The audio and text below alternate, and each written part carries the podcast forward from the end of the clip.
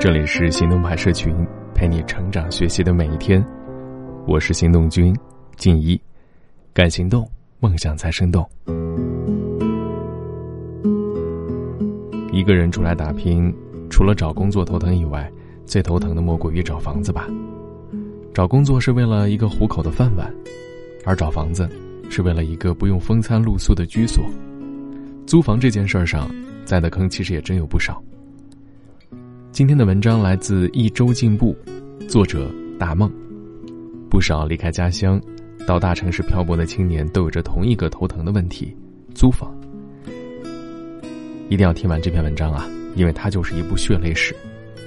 我的经历也许会有些奇怪：出身重庆，江苏长大，广州读书，上海实习，深圳工作，安顿深圳半年后搬了三次家，所以关于找房、看房、租房。我可能蛮有话语权的。想起了自己找房的经历啊，都是血泪教训。我开始没想太多，觉得有地方住就行，看到能接受的就住进去了。但是随着许多问题慢慢爆发，后来就决定搬家，为此多支付了两个月房租价格的押金。所以，请尽早意识到租房这件事的紧迫性啊。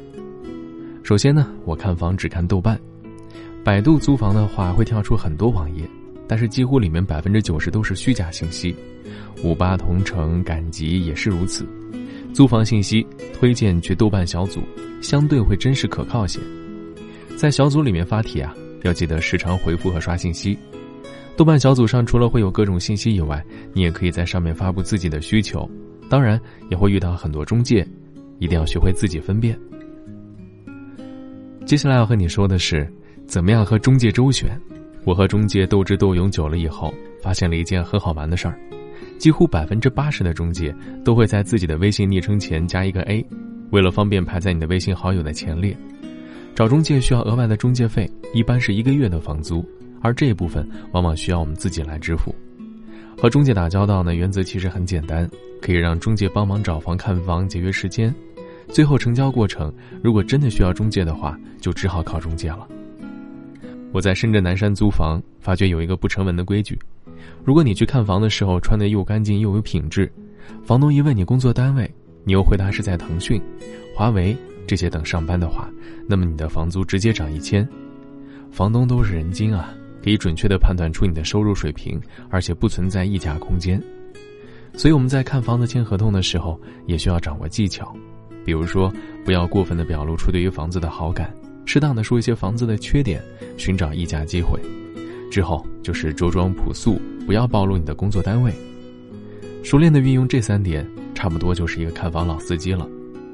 另外，还有一个最敏感的价格问题，以广州、深圳为例，一般的价格区间是单间一千五，一室一厅两千五，两室一厅三千，以此类推。其他城市依据具体情况来，北京、上海会适当贵些。其实我们无外乎就是在城中村、公寓、小区之间选择，三者之间的关系一般是这样的：价格上，小区大于公寓大于城中村；环境上和价格的牌子一样，而交通就要视具体位置而定了，一般是推荐公交车程三十分钟内范围比较好。除了这三个因素之外，女生还应该多考虑一环，那就是安全。接下来要说的就是押金，押金可以说是中国新四大发明之一。比如房租三千，入住的时候就要一次性缴纳押金，押金一般是两个月房租，另外还有要交一个月的房租，那加起来总共就是九千元，这就是俗称的押二付一，可能还会另有中介费。当然，这对于刚毕业的朋友来讲，无疑是一笔巨款。如果选择失误，就得接受血淋淋的现实，付出高昂的时间成本以及金钱成本。这也是这篇文章特别想告诉你的。现实真的很骨感，我们唯一能做的就是提前准备，避免犯错。看房找房的过程异常疲惫，也许你会和我一样，坐在去看房的公交车上，望着窗外，眼里就开始泛红。找房这件事儿啊，最好不要将就。每天忙完之后，能有一个完全让自己放松的环境，真的太重要了。房子是租来的，但生活不是。有时候你会发现，生活就像一个电子游戏一般，我们来到一个关卡，尝试各种方法通关。然后达到了下一个关卡，有些关卡很简单，有些就很难，有些看上去似乎通不过，但其实冷静下来，多花些时间研究，一定能够最终打败最后的 BOSS。而租房，现在的苟且，是为了以后的自由。希望你能租到合意的房子啊！今天的关键词是生活。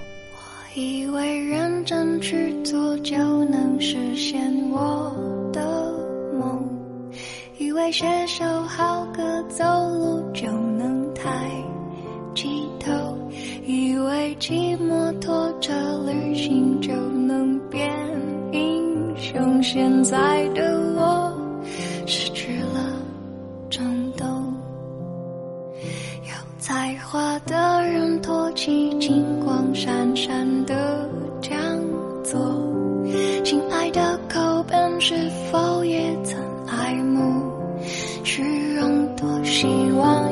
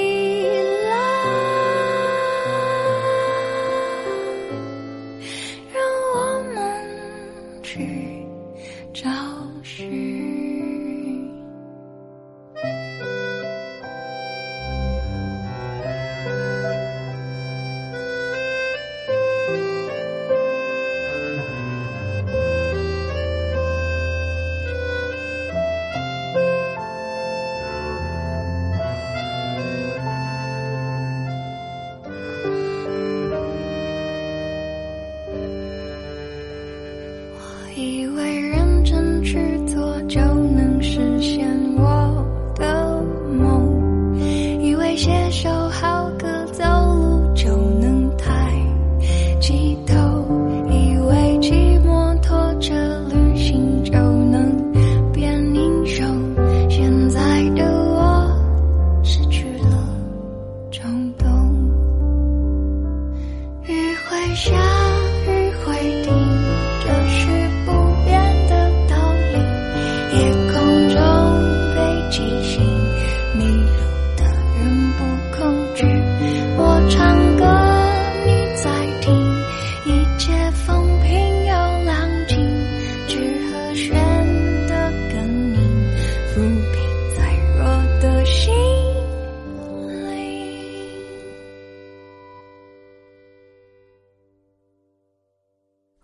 只想牵着你走